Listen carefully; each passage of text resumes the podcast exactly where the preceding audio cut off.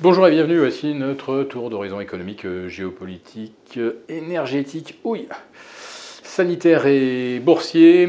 Et pour comprendre comment tourne la planète finance, c'est sur la bourse au quotidien nulle part ailleurs. Et l'épisode du jour s'intitulera Christine, on voulait que tu sois la mère Noël, pas la mère Fouettard.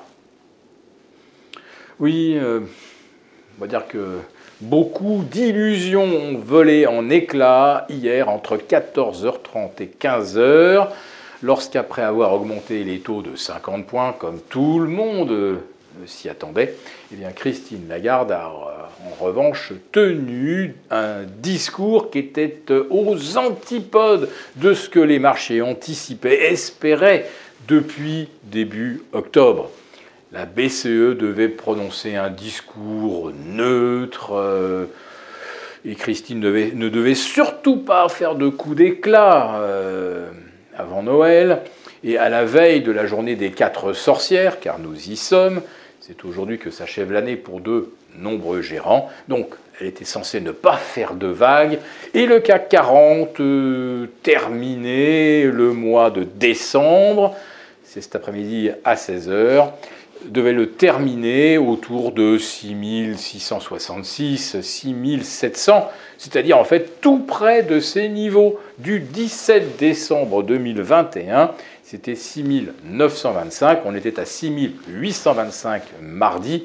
Allez, une année comme l'année 2022 où on n'aurait perdu que 1,5%, je peux vous dire que tout le monde signait des deux mains. Eh bien, le CAC 40 vient en l'espace de 48 heures de passer de moins 5% depuis le 1er janvier à moins 10, car on est maintenant retombé à peu près sur les 6400. Euh, L'Eurostox 50 également décroche maintenant sous les 3008 et le SP 500 vient de perdre 320 points en 48 heures. On ne peut pas exclure qu'il en perde 400 euh, ce soir à 22h. Autrement dit, on aura un des renversements de tendance les plus brutaux de l'année 2022, alors qu'il n'y a eu strictement aucun signe précurseur de ce retournement, et bien au contraire, c'est euh, cette espèce de bouffée d'euphorie de mardi après-midi, où les acheteurs se sont sentis trop beaux, avec 2,5% euh, de progression moyenne des indices en Europe, aux États-Unis, etc. Oui, ces 2,5% faisaient oublier un petit peu tous les malheurs de l'économie et surtout euh, ce coût du mégawatt euh, qui s'échange actuellement autour de 500 euros contre le coût de revient est de moins de 45 chez EDF. Oui, on a réussi à inscrire presque un record à 6825 avec un coût énergétique à 500 euros. Mais euh, où étaient donc perchés les gérants? Donc, ce que l'on a observé mardi, c'est un petit peu le symétrique de ce qui s'était passé le 3 octobre dernier. Le 3 octobre dernier, je ne sais plus quelle était la mauvaise nouvelle qui faisait plonger les indices de moins 3%, et il finissait la journée en hausse symétrique de 3%.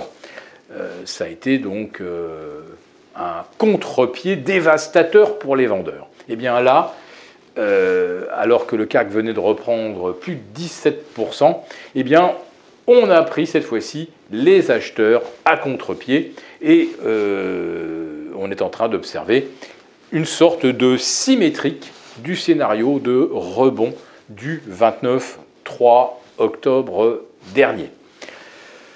Nous en terminerons avec euh, le dollar qui a connu également euh, une véritable séquence porte de saloon jeudi. D'abord, il a plongé jusque 1,0735 face à l'euro avant de se redresser au-delà des 1,06. Le dollar a même repris jusqu'à plus 2% par rapport au yen, plus 1,80 par rapport à la livre sterling. Ce sont des écarts qu'on trouve déjà importants lorsqu'ils s'étendent sur un mois entier. 1,8 à 2% de variation sur le dollar yen, c'est quand même quelque chose de considérable. eh bien là, ça s'est fait en moins de 3 heures. Donc on observe également des désordres monétaires qui sont généralement de très mauvais augure pour les marchés d'actions, lesquels doivent maintenant digérer la perspective de taux plus hauts, plus longtemps que ce qu'ils espéraient et surtout qui dément totalement le narratif qu'on nous a vendu depuis le 3 octobre dernier. Si cette euh, vidéo vous a plu, n'hésitez pas à nous mettre un pouce euh, et on vous retrouve lundi pour une des dernières euh, chroniques de l'année. Bon week-end